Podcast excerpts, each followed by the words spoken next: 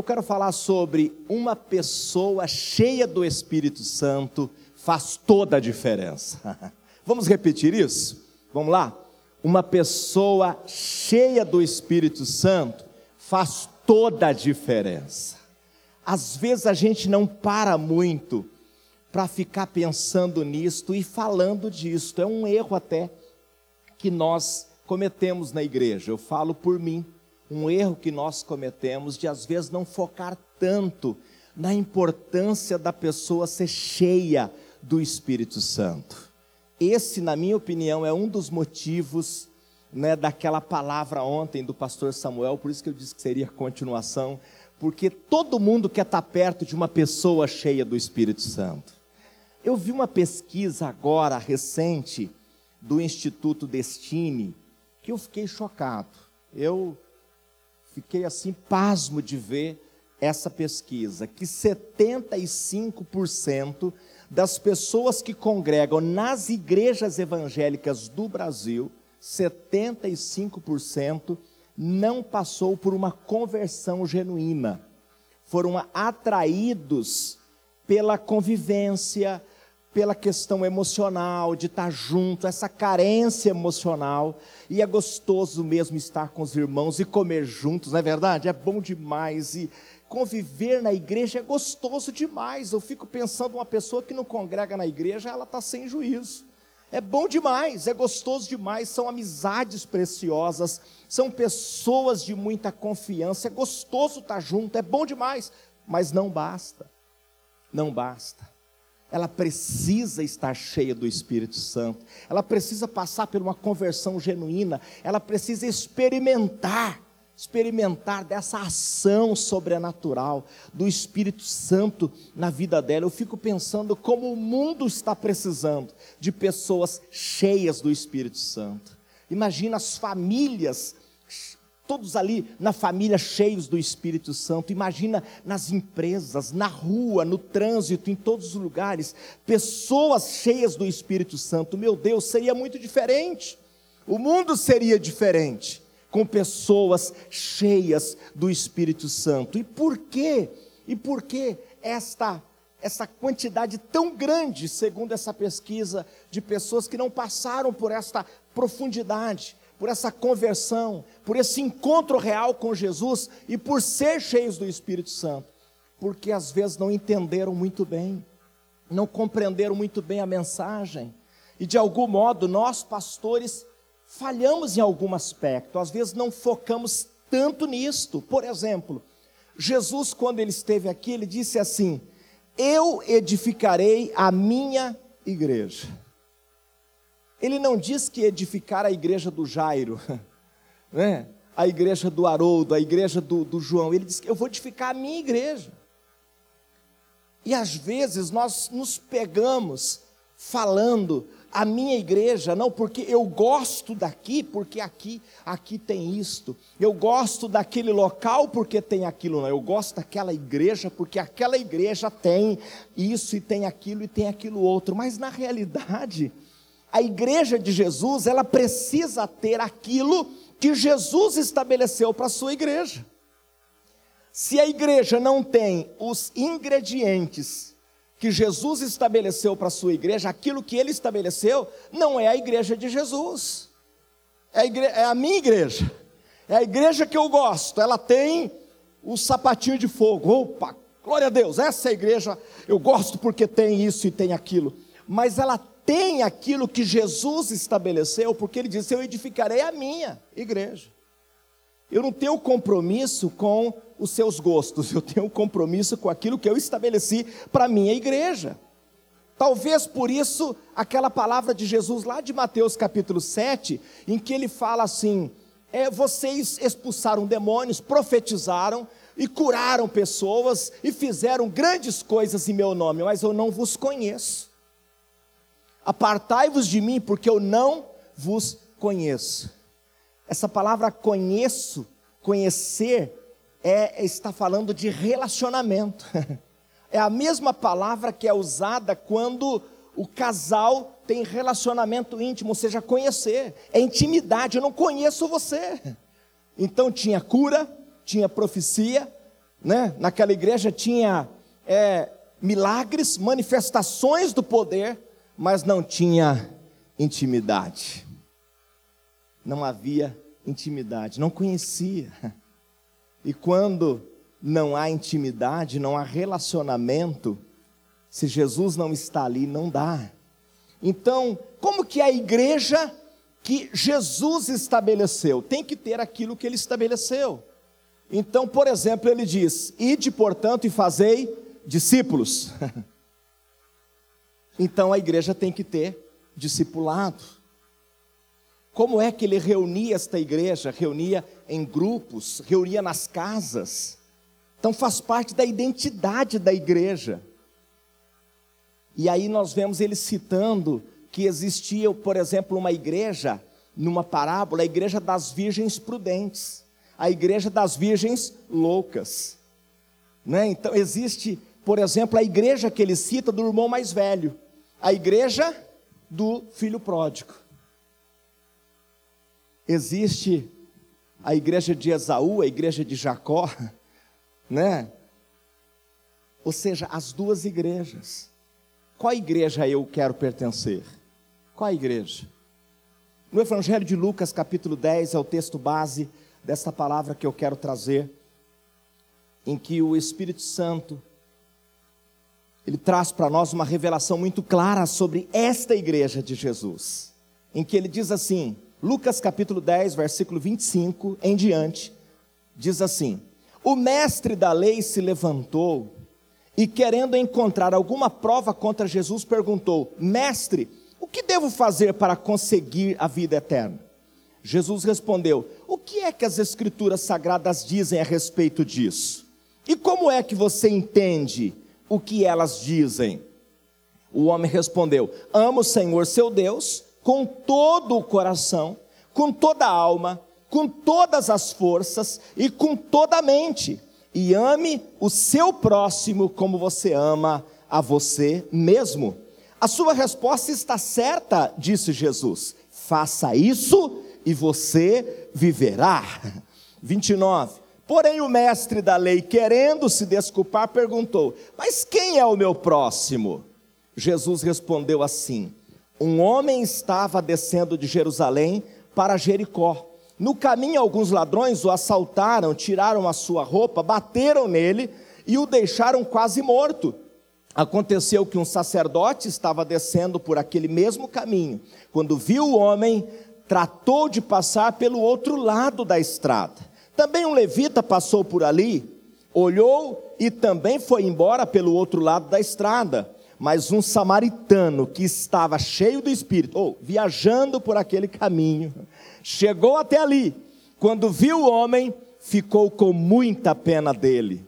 Então chegou perto dele, limpou os seus ferimentos com azeite e vinho, e em seguida os enfaixou. Depois disso, o samaritano colocou-o no seu próprio animal e o levou para uma pensão, onde cuidou dele. No dia seguinte, entregou duas moedas de prata ao dono da pensão, dizendo: Tome conta dele. Quando eu passar por aqui na volta, pagarei o que você gastar a mais com ele. Então Jesus perguntou ao mestre da lei: Na sua opinião, qual desses três foi o próximo do homem assaltado? Aquele que o socorreu, respondeu o mestre da lei. E Jesus disse: Pois vá e faça a mesma coisa. Olha essa palavra de Jesus. Vá e faça a mesma coisa. É um mandamento. Vá. Vá. Faça a mesma coisa. Mas é claro que aqui eu faço uma pergunta para a gente começar a entender mais profundamente sobre esta igreja que Jesus estabeleceu. Ele disse: Eu edificarei a minha igreja. Quantos, de modo geral, quantos de modo geral praticam isso de verdade? Quantos, se nós tivéssemos aqui estatístico, números, quantos de modo geral da igreja pratica isso? Ele diz: vá e faça a mesma coisa. Acode, pega, põe no animal, paga. Há todo um trabalho, põe óleo na ferida, em faixa, cuida dele. Não leva e solta na entrada da cidade, mas põe na hospedaria, ou seja, na igreja.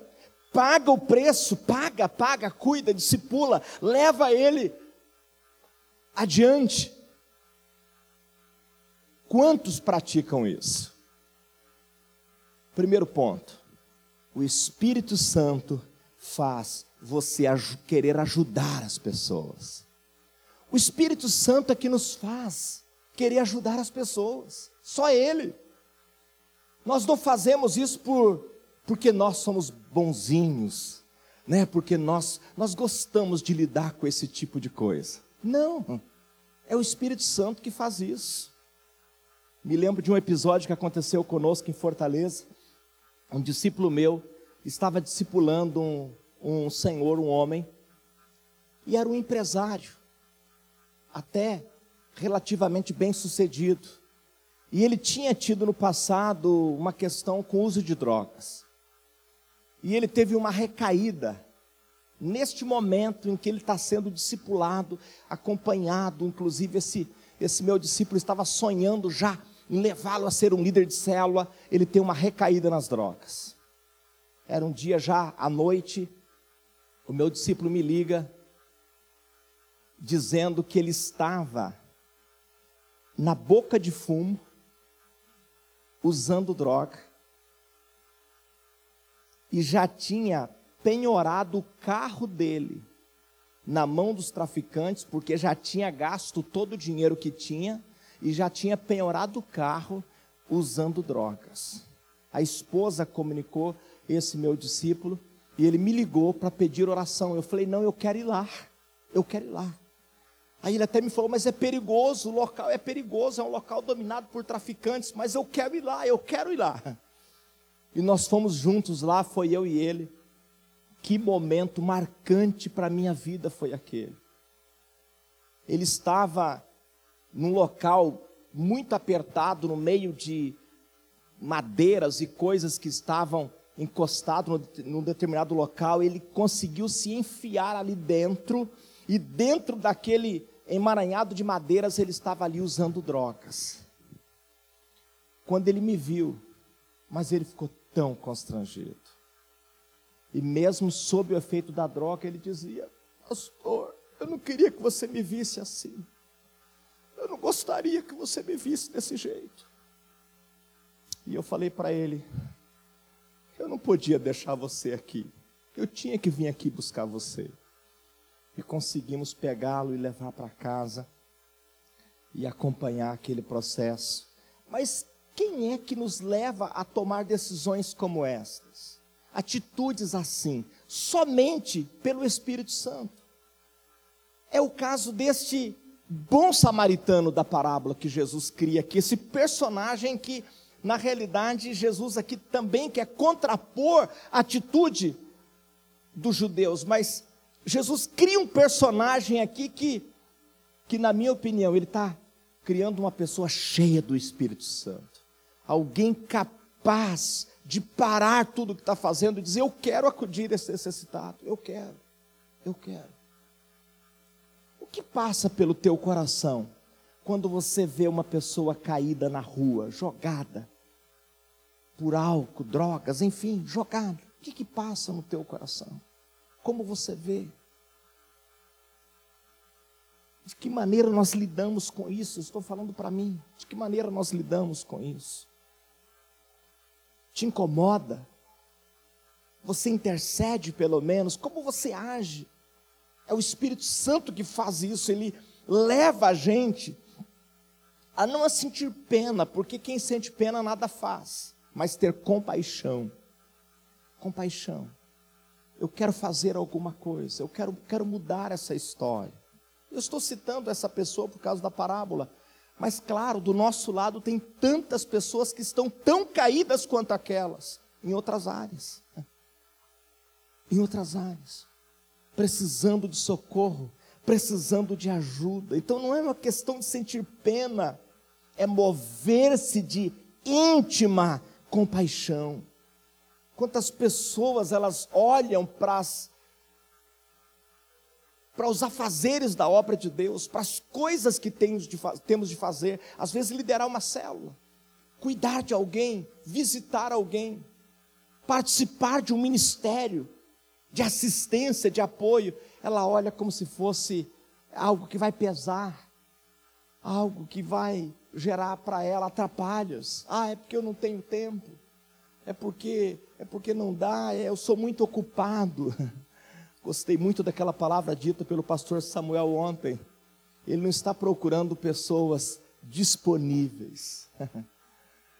Ele não está procurando pessoas disponíveis. Ele está procurando pessoas que de fato, de fato, elas querem cumprir o plano e o propósito que Deus estabeleceu para a vida delas. Não é uma questão de estar disponível. Não é nós precisamos entender para que fomos chamados. E se nós olharmos para essa parábola de forma mais profunda, mais profunda, você vai ver que de um certo modo nós somos aquele assaltado que Jesus resgatou. O que Jesus conta que esse bom samaritano fez por aquele homem assaltado foi exatamente o que Jesus fez por nós. Qual a diferença? Nós fomos assaltados, agredidos, nossas roupas foram arrancadas e nós estávamos jogados à margem da vida. E ele para, ele coloca o seu ódio. Então nós somos este que fomos resgatados, resgatados para resgatar. E essa compaixão que ele tem por nós é a mesma que ele quer que tenhamos pelas pessoas perdidas à nossa volta. Eu fico imaginando uma cidade cheia de pessoas cheias do Espírito Santo, movidas pelo Espírito Santo. Meu Deus, ninguém segura, ninguém pode parar. O Espírito Santo faz você acreditar nas pessoas. Nós vivemos um período em que as pessoas falam tão mal dos relacionamentos, das outras. Não dá para confiar em ninguém. Você ouve muito isso aí fora. Não dá para confiar em ninguém. São traições, né? São enganos e enfim, tantas trapaças e coisas.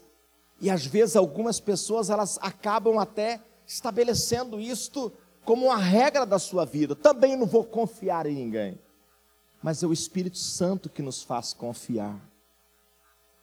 Para o cavalo, desce esse homem estava ali caído, ele não sabia quem era, mas ele para. Eu quero ajudar, eu quero acudir, eu quero fazer a diferença na vida desta pessoa, eu quero fazer a diferença. Mas são tantos à minha volta, Pastor Jairo, que um ou dois nem faria tanta diferença. Faz. E como faz a diferença? O que você fizer fará muito a diferença. Tem até uma história em que um rapaz estava na praia jogando ao mar as estrelas do mar que eram trazidas pelas ondas. Chegou ali um professor e diz assim para ele: Olha, eu não entendo por que você está fazendo isso, porque as ondas vão trazer todas de volta de novo, você está perdendo o seu tempo. Aquele rapaz pega mais uma estrela do mar, ele olha e ele joga de volta e diz assim para aquele professor: para essa daqui, eu fiz a diferença. Para essa eu fiz a diferença. O Espírito Santo nos leva a confiar, a confiar nessas pessoas. Quantas pessoas criam essas resistências em lidar, em trazer para perto. O orgulhoso, por exemplo, ele nem desce do cavalo, ele sente até nojo. Ele olha e diz: Não, o que, que vão pensar de mim? Eu mexendo com isto, eu lidando com isto. Mas a pessoa cheia do Espírito Santo, ela está disposta a parar, descer do seu cavalo, da sua posição, e cuidar, e acudir, e olhar para aquela pessoa que está necessitada. Não basta apenas dar uma ordem para alguém fazer, nós precisamos fazer. É nosso papel fazer. Às vezes é fácil, como pastor da igreja, pedir para as pessoas que façam, mas nós, nós precisamos fazer. É nosso papel. Estar acodindo esses necessitados, cuidando deles, acreditando neles.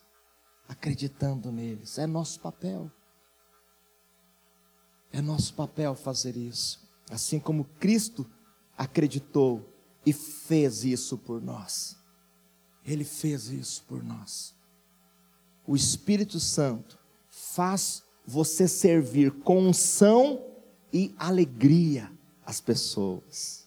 Esse é de fato um dos grandes diferenciais de quem serve e de quem serve movido, cheio do Espírito Santo.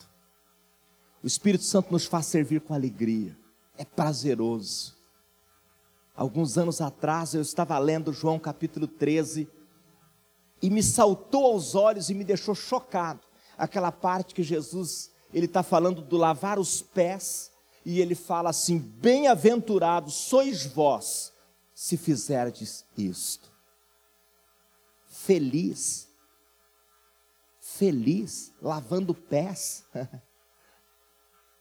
e Jesus está falando de um contexto em que os pés, de fato, eram muito sujos. Os pés estavam em contato com todo tipo de sujeira. Ele está lavando literalmente os pés daqueles discípulos. E ele diz: Bem-aventurado sois vós, se vocês fizerem isso. Eu acredito muito nesta fala. O pastor Eibe repete muito ela. Se você está cansado de fazer a obra de Deus, no mínimo, você está fazendo do jeito errado. no mínimo, você está fazendo do jeito errado. Porque não tem como você se cansar de fazer a obra de Deus, porque você é feliz lavando os pés uns dos outros. Você é feliz quando você lava, quando você serve, quando você cuida das feridas daquela pessoa caída. Mas infelizmente, tem pessoas que estão fazendo do jeito errado. Elas estão fazendo na própria força, na força do braço ela quer fazer. E ela se esquece que, cheia do Espírito Santo, vai ser um fluir sobrenatural. Vai ser o mover do Espírito e não o meu, e não o meu. Eu já ouvi tantas pessoas, tantas pessoas contando cada história que não aguenta mais, que estão fatigadas, ah, eu não aguento mais, pastor, lidar com essas pessoas, dão muito trabalho. Ah, lidar com gente é muito ruim. E às vezes até líderes, com fadiga por lidar com pessoas. Com certeza, estão fazendo do jeito errado. Estão fazendo na própria força, querendo usar a própria inteligência, né? Ou seja, a força do braço para realizar. Me lembro daquela, daquela visão, sonho que o pastor Eibe teve, gosto também de contá-la, em que, depois de alguns anos no ministério, ele teve um sonho em que ele estava navegando em um rio, e não é para menos, ele estava em Santarém na época, cercado de rios, e ele estava navegando em um barco, em um rio, e de repente, esse barco, o rio começa a secar. E daqui a pouco ele percebe que o barco está já no fundo, não tem mais água. Quando ele olha à volta, muitos peixes se batendo à volta, se batendo, se batendo. Ele desce do barco e ele começa a pegar esses peixes e jogar dentro do barco, e joga dentro do barco, e pega dali a pouco ele não conseguia pegar porque eram muitos. Aí ele está com os braços cheios de peixe e com o pé, ele está empurrando também um pouco de peixe para perto do barco. Aí ele acorda assustado. E ele busca então a revelação, a interpretação, e o Espírito Santo fala para ele: é que antes você orava, antes você buscava a minha presença para que as coisas acontecessem de forma natural.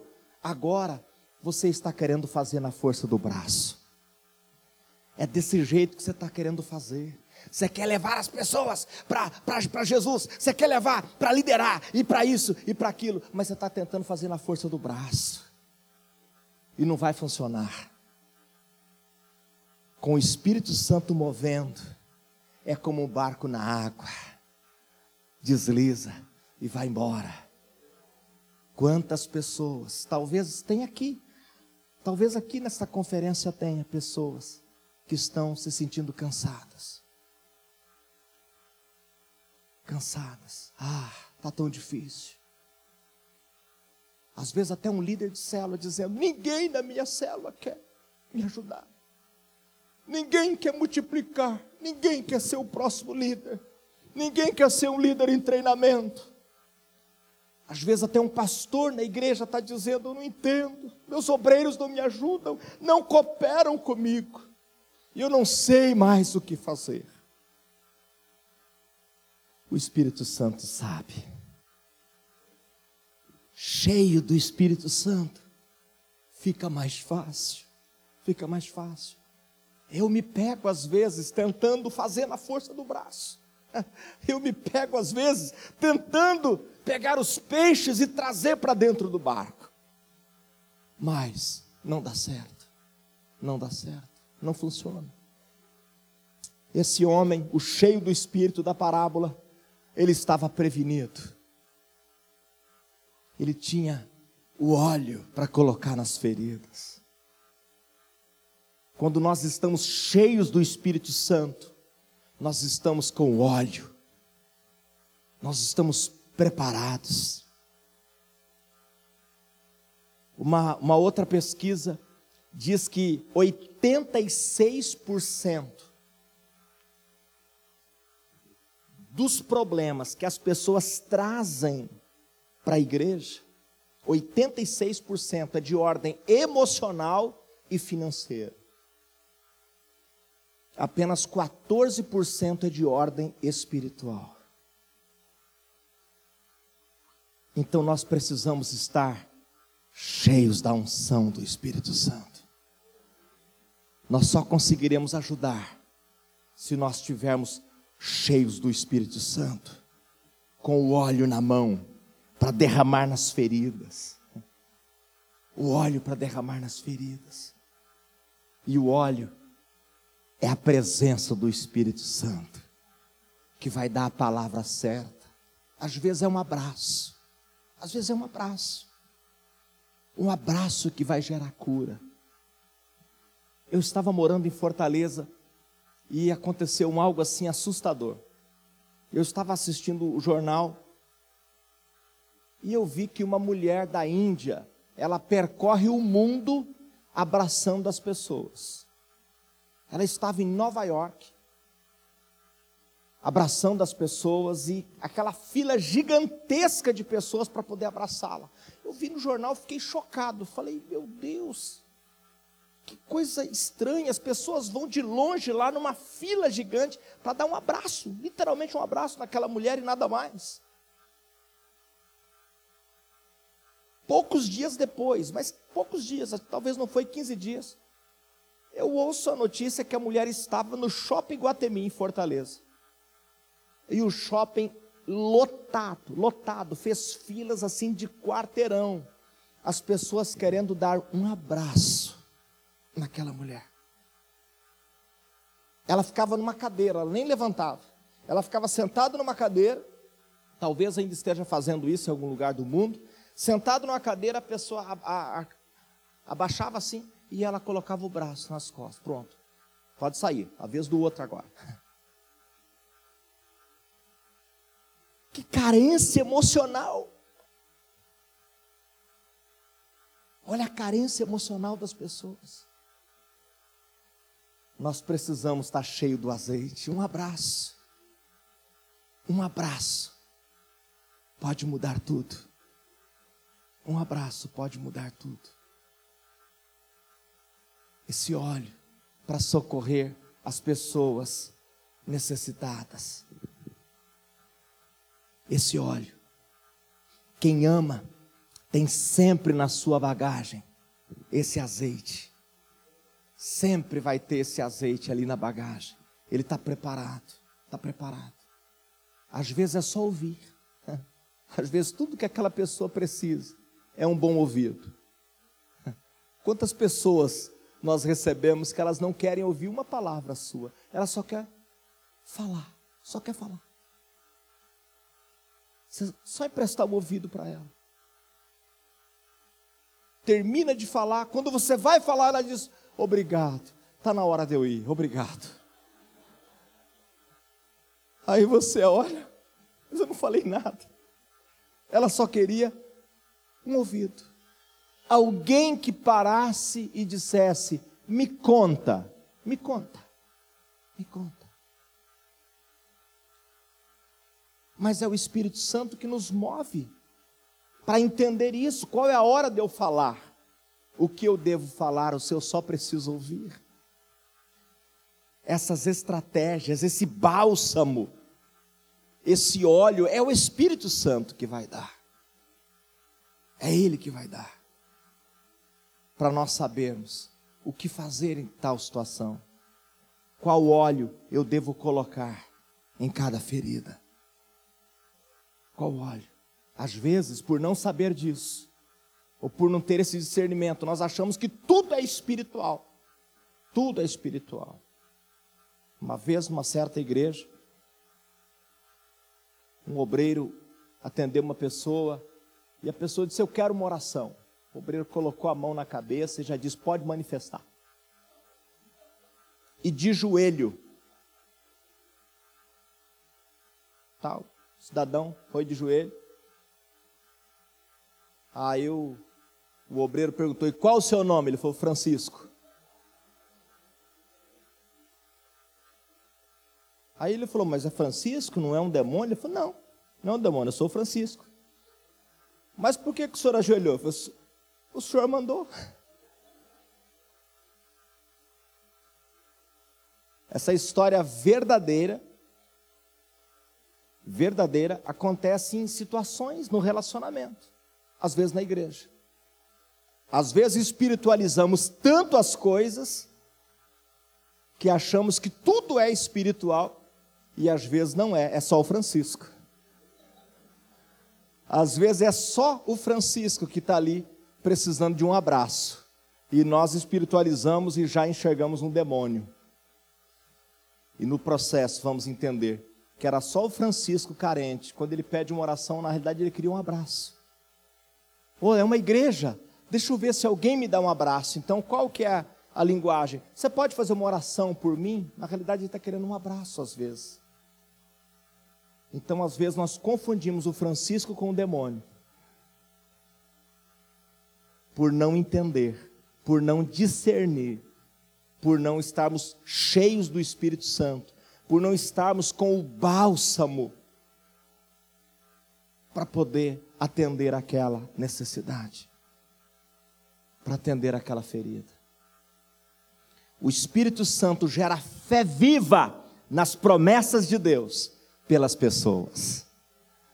Quando o Espírito Santo está tomando conta da vida da gente, ele gera uma fé viva nas promessas de Deus pelas pessoas. Ela tem jeito, ela tem jeito, ela tem jeito.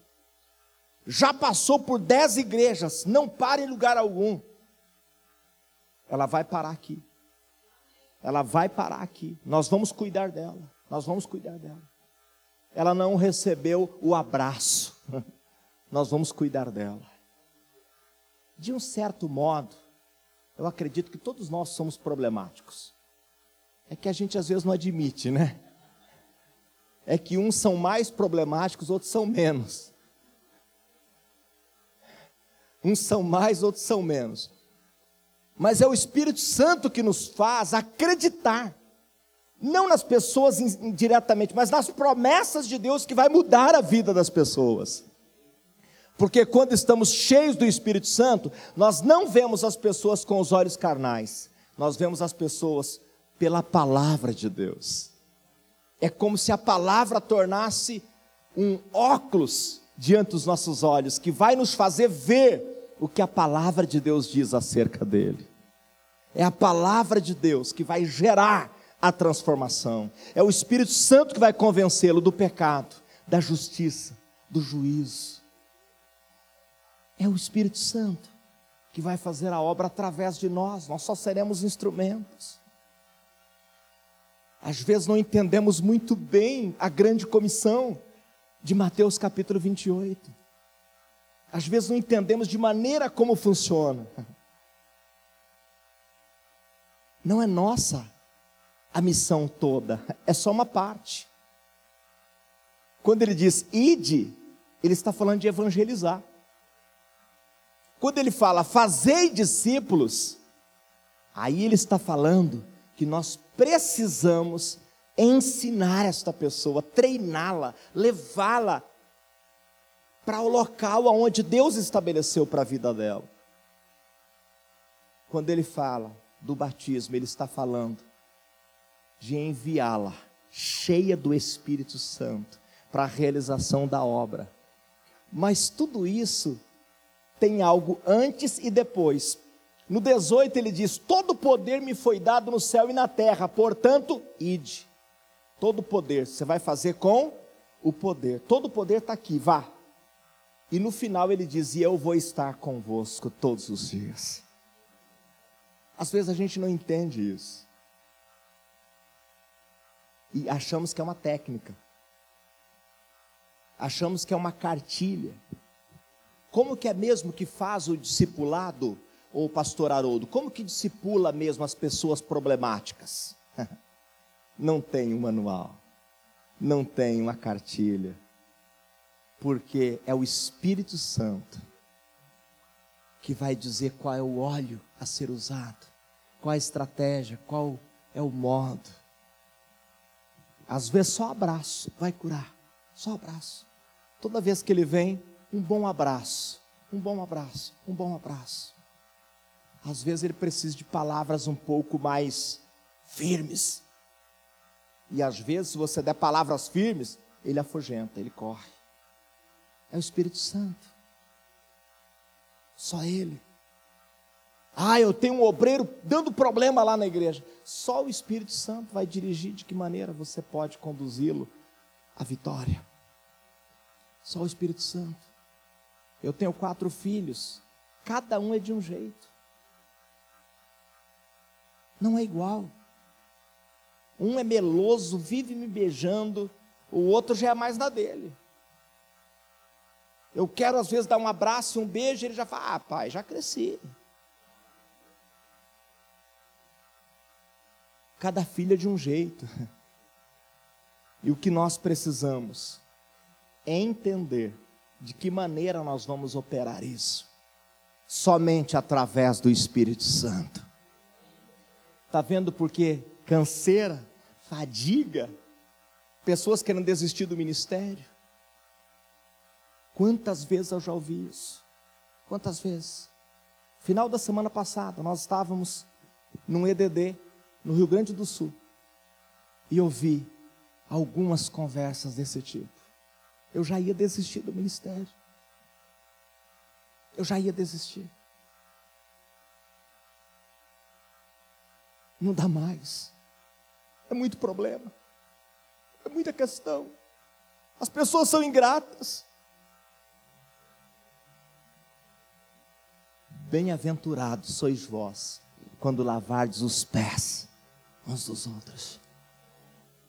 Será que nós podemos ser felizes lavando os pés uns dos outros? É pés, não são as mãos, não, pés. lavando os pés uns dos outros.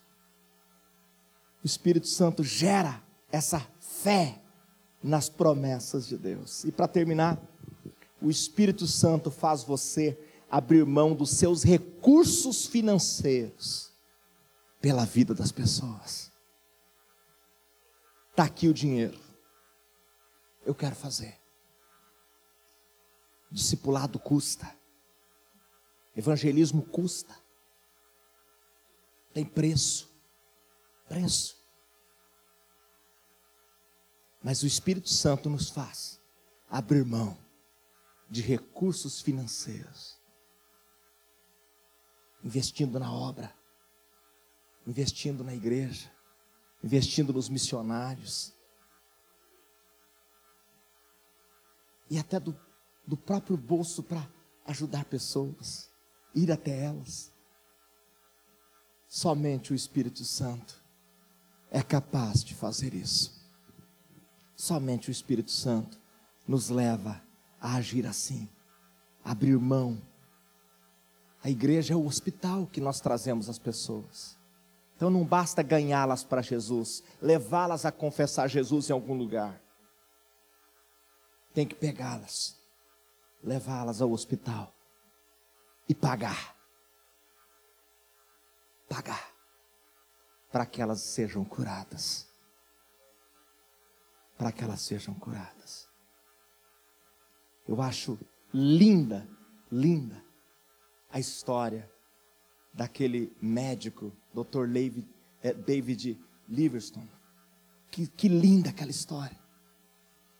Ele, um médico, bem conceituado, abre mão de tudo e vai para a África vai para comunidades, aldeias, cuidar daquelas pessoas. Teve um período na vida dele em que os familiares acharam até que ele tinha morrido. Porque já fazia anos que ele estava naquelas aldeias lá cuidando das pessoas. Quando ele veio a falecer, a Inglaterra mandou um avião militar buscar o corpo dele na África.